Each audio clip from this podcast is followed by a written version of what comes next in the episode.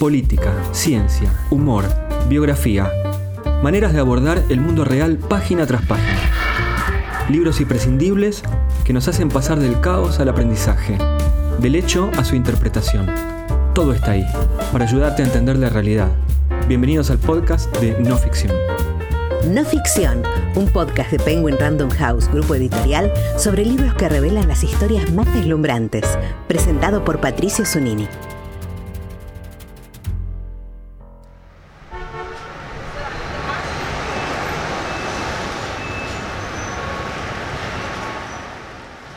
Cuando cruzamos la 9 de julio, o calles como 25 de mayo, 2 de abril o 12 de octubre, sabemos muy bien a qué se refieren esos nombres. Pero, ¿y 3 de febrero?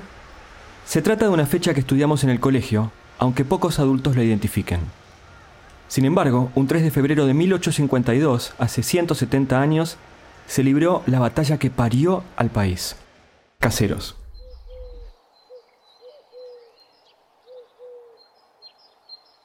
Ese día se enfrentaron los ejércitos de Rosas y Urquiza entre lo que hoy son los partidos bonaerenses de Morón y 3 de febrero. Fue la batalla más grande de la que se tenga memoria en la historia argentina, en la que tomaron partido casi 50.000 hombres entre soldados, jinetes y artilleros, a lo largo de un eje de 3 kilómetros de longitud. Un equipo de siete historiadores revisó y actualizó la compleja historiografía existente para escribir Caseros, la batalla por la organización nacional. En seis capítulos se describe el clima de época, los bandos enfrentados, la vida cotidiana, las estrategias políticas y las de las batallas. Todo un desafío condensar tanta historia en 280 páginas. Hacia 1850, Juan Manuel de Rosas estaba llegando a la cúspide de su poder y prestigio. En casi toda la Confederación se respiraba un clima sosegado y de prosperidad. Aquellos que habían sostenido durante tanto tiempo al gobernador bonaerense comenzaban a creer que todas las dificultades y sacrificios habían valido la pena. Sin embargo, apenas dos años más tarde, todo se desmoronaría como un castillo de naipes.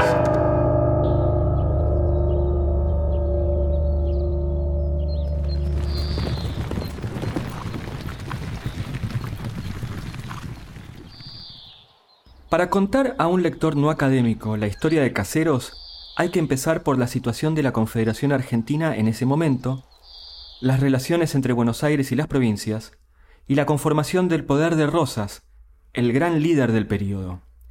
Tres de los autores del libro van a darnos aquí algunas pistas. Bueno, mi nombre es Ignacio Subizarreta, soy profesor de Historia en la Universidad Nacional de La Pampa, investigador del CONICET, y en el libro participo como coordinador con, eh, de Alejandro Rabinovich y Leonardo Canciani. Y también eh, escribí en coautoría el primer capítulo y el último del libro. Yo soy Fernanda Barcos, eh, soy profesora y doctora en historia por la Universidad Nacional de La Plata, investigadora del CONICET, y escribí junto con Ignacio Subizarreta el último capítulo del libro. Yo soy Alejandro Martín Rabinovich, soy doctor en Historia y Civilización por el École de París y me desempeño en CONICET y en la Universidad Nacional de La Pampa. Me especializo en la historia social de la guerra y trabajé en este libro como editor y aparte eh, como autor de la introducción, la conclusión junto a los demás editores. Y el libro, el capítulo 4, que es el que analiza propiamente la batalla, ese me tocó redactarlo a mí, que, que me gusta hacer batallas. Los primeros capítulos del libro nos cuentan la Buenos Aires de la época, el poder de Rosas y la relación entre la ciudad y la campaña.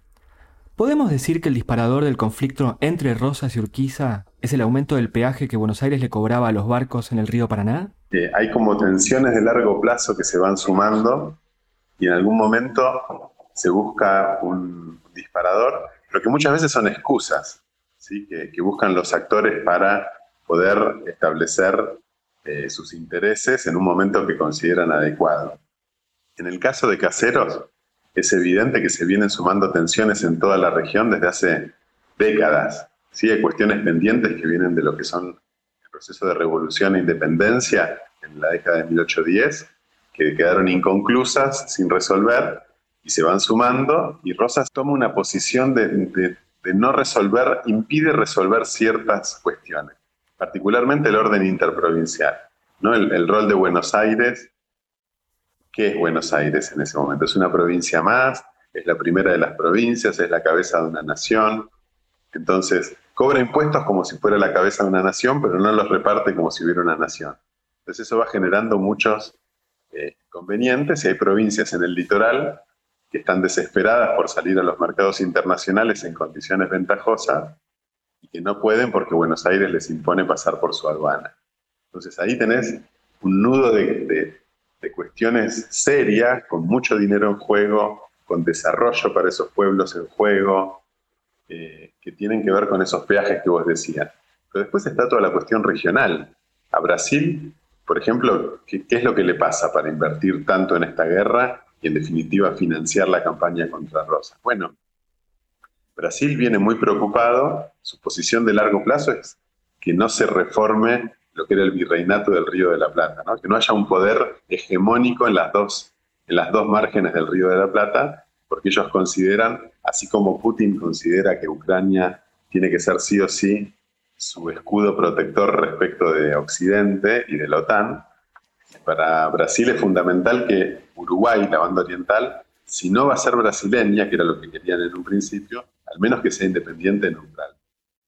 Y si Rosas logra terminar con el sitio de Montevideo y capturar Montevideo, va a poner un, aliado de él y la va a incorporar probablemente hasta la, a la Confederación.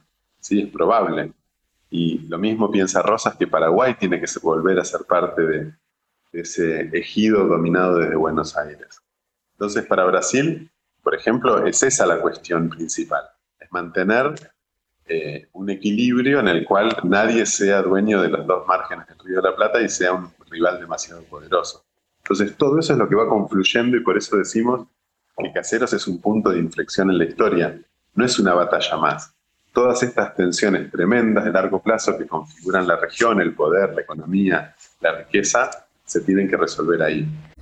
Para ustedes, ¿qué diferencias hay entre la imagen que nos hacemos hoy en día de la Argentina de mediados del siglo XIX y la que realmente ocurría. Es algo que, nos cuesta mucho a los historiadores poder imaginar cómo, era la época porque generalmente lo hacemos a través de la, óptica de la, historiografía.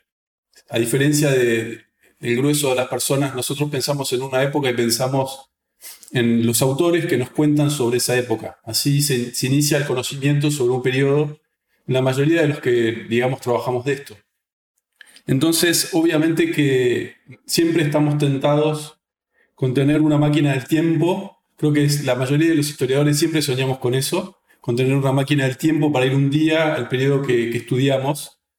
Y me imagino que lo que nos encontraríamos ahí es algo muy distinto a lo que tenemos en la cabeza. En el libro sí hacemos un esfuerzo muy grande de bajar a lo que es la historia social, ¿no? A ras del piso, y tratar de mostrar un poco cómo es esa vida cotidiana, cómo es esa sociedad, de qué trabajan, qué comen, de qué viven. Es muy importante para situarse ¿no? y no, pensar que son simplemente figuritas de Villiquen, sino entender que son personas de carne y hueso, con intereses, con condiciones en las cuales se mueven. Yo creo que el lector eh, se va a maravillar cuando vea cómo es ese famoso ejército grande de Urquiza. ¿Sí? Porque tenemos en la cabeza los ejércitos napoleónicos de las películas, ¿sí? todos igualitos, uniformados y marchando en orden. Y la realidad es que acá en el Río de la Plata y sobre todo en toda Sudamérica, los ejércitos son muy distintos a eso. ¿sí? Son grandes conglomerados de paisanos que viene cada uno con su caballo, cada uno viene con el uniforme que se hizo en su casa como pudo, duermen a la huera de Dios, comen lo que van encontrando muchas veces o el ganado que llevan. Entonces, por ejemplo, esos 25.000 hombres con 50.000 caballos que vinieron haciendo casi 500 kilómetros desde Entre Ríos hasta Buenos Aires, no tenían una carpa entre todos ellos. No, tenían, eh, no tenían médicos en buena medida. No tenían un servicio de logística. Una cosa, por ejemplo, que es fascinante ver es que ni siquiera van por los caminos. Decide Urquiza, en vez de seguir el camino, como tiene 50.000 caballos y no traen pienso o forraje para los caballos, es fundamental que cada día 50.000 caballos puedan comer pasto en cantidad, o se acaba la campaña. Se mueren los caballos, se acabó la campaña. Entonces, lo único que van priorizando son los pastos. Y para ir encontrando los pastos hacen un rodeo a campo traviesa por el medio de la provincia, haciendo una panza enorme. Y es fascinante que ellos caminan como si fuera un mar, ¿sí? No hay alambrados todavía, en la pampa prácticamente no hay obstáculos, y depende la vida de ese ejército de un vaquiano, el tipo se sabe palmo a palmo todo el recorrido de la pampa húmeda, tiene que saber si a la noche van a encontrar agua en tal punto para que tomen 50.000 caballos, van a encontrar pastos o no. Y a veces le erra, y cuando le erra, se mueren 2.000 caballos, se mueren 500 tipos.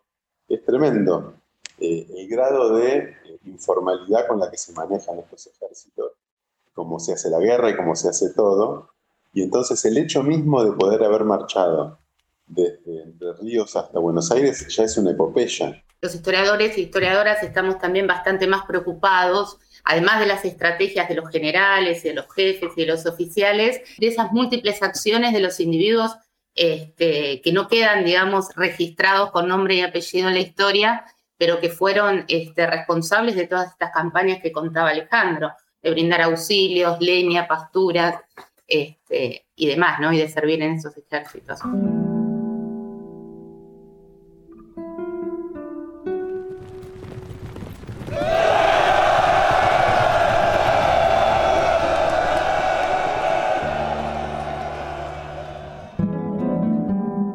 ¿Eran muy diferentes los soldados del ejército grande y las tropas reunidas por Rosas?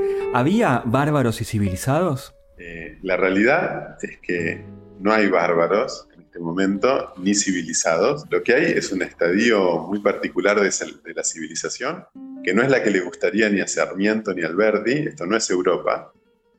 Hacer la guerra en Sudamérica no es hacer la guerra a la europea, por alguna de las cosas que veníamos charlando, ¿sí? No hay, no hay logística, no, tiene tren de víveres el ejército. Entonces, donde avanza, avanza robando. Donde avanza, avanza saqueando. Y así fue en toda Sudamérica desde la guerra de independencia. Entonces, las leyes de la guerra son otras, la disciplina es otra, estos no son soldados profesionales en su gran mayoría, muchos de ellos están llevados ahí por la fuerza, entonces eh, son ejércitos muy distintos a los que les gustaría, los que figuran en el reglamento que supuestamente se aplique y que en la práctica no tiene mucho que ver con la realidad concreta.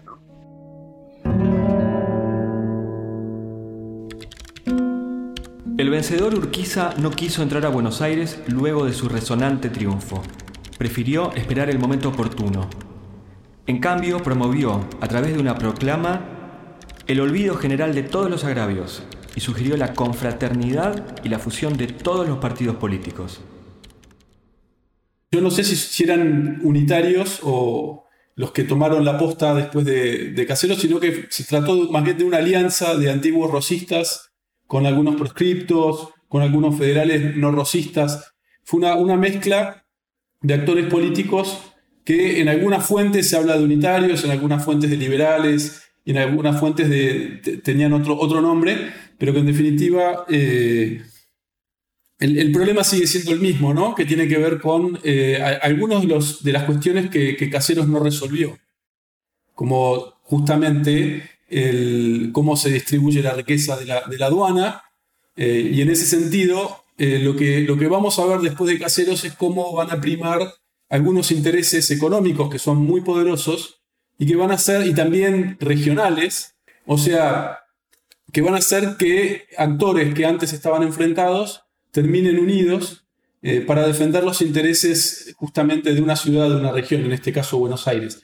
Y otra de las cosas que no estaba resuelta después de Caseros es cuál es la capital o cuál va a ser la capital de, de ese estado que se estaba tratando de conformar. Y lo que viene después de Caseros es lo que José Carlos Chiaramonte, que es un gran historiador argentino, nos enseñó a todos en la universidad, que en este momento lo que no hay es una élite nacional. ¿Sí? Las élites son todas provinciales. Entonces no hay nadie que ponga el interés de un común antes que el interés de la propia provincia. Entonces todos quieren hacer una nación, pero todos están pensando desde su provincia primero.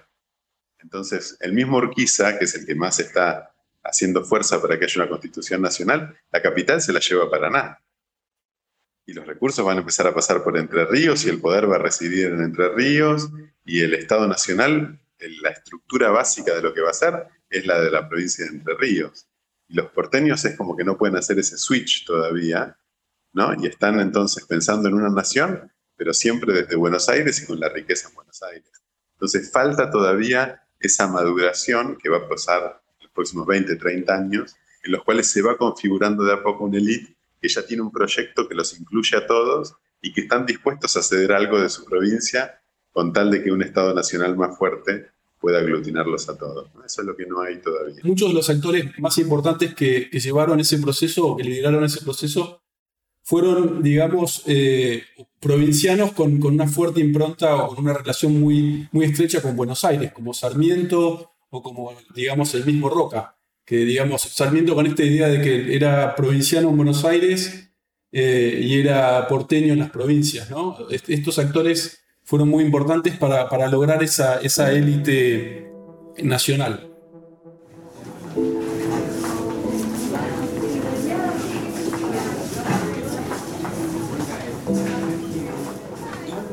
En el imaginario histórico de la escuela, Caseros tiene mucho menos relieve que otras luchas como las invasiones inglesas o la guerra de la independencia. Cuando se cuenta el relato de, la historia, eh, Caseros es mucho más problemática porque justamente los enemigos eh, eh, son, somos todos argentinos, entre comillas, ¿no? Entonces es, más difícil simplificar el, relato de lo que fue Caseros para a nivel escolar posicionando a, digamos, quiénes son los buenos y quiénes son los malos, ¿no? En donde generalmente la historiografía partió de la base, o sea, la liberal, la que escribió un poco la primera historia argentina, de que Rosas eh, era malo, pero es mucho más complejo, eh, digamos, de poder meter en una misma bolsa a, digamos, sectores muy grandes de la sociedad. Entonces, creo que Casero siempre fue, digamos, un, momento bastante complejo para, interpretarlo historiográficamente. Eso lo hemos visto en el siglo XX a través de las corrientes historiográficas revisionista y liberal. Y eso se, transmite, digamos, se, puede ver reflejado en cómo se, explicó Caseros en los manuales escolares. Hace poquitos años, en un acto del ejército argentino, el comandante en jefe del ejército conmemoró la victoria de Caseros. Y se armó revuelo porque efectivamente se la llama así, mucha gente la llama así, la victoria de Caseros. Pero victoria de quién contra quién. En el fondo es el ejército de Buenos Aires el que es derrotado por los brasileños. Entonces, ¿de qué lugar te pones?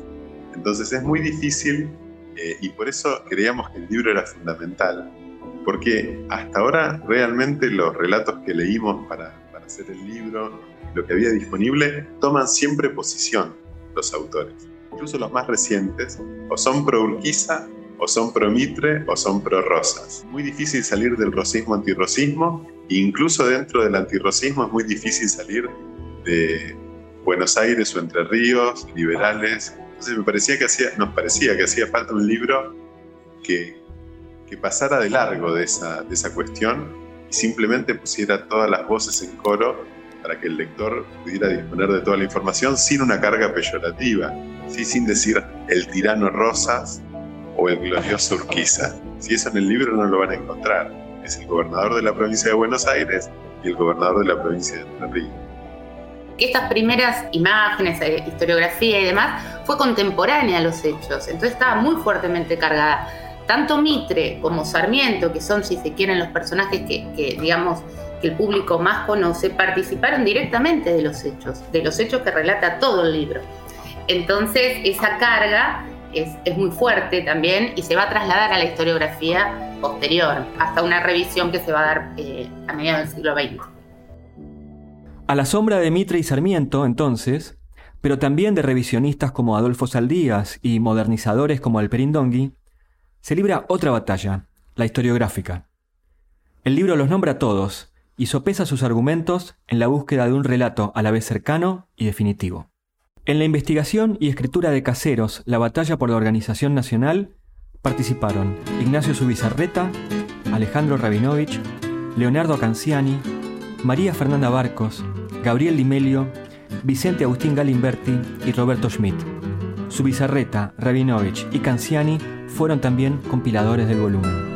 Era rubia y sus ojos celestes reflejaban la gloria del día y cantaba como una calandria.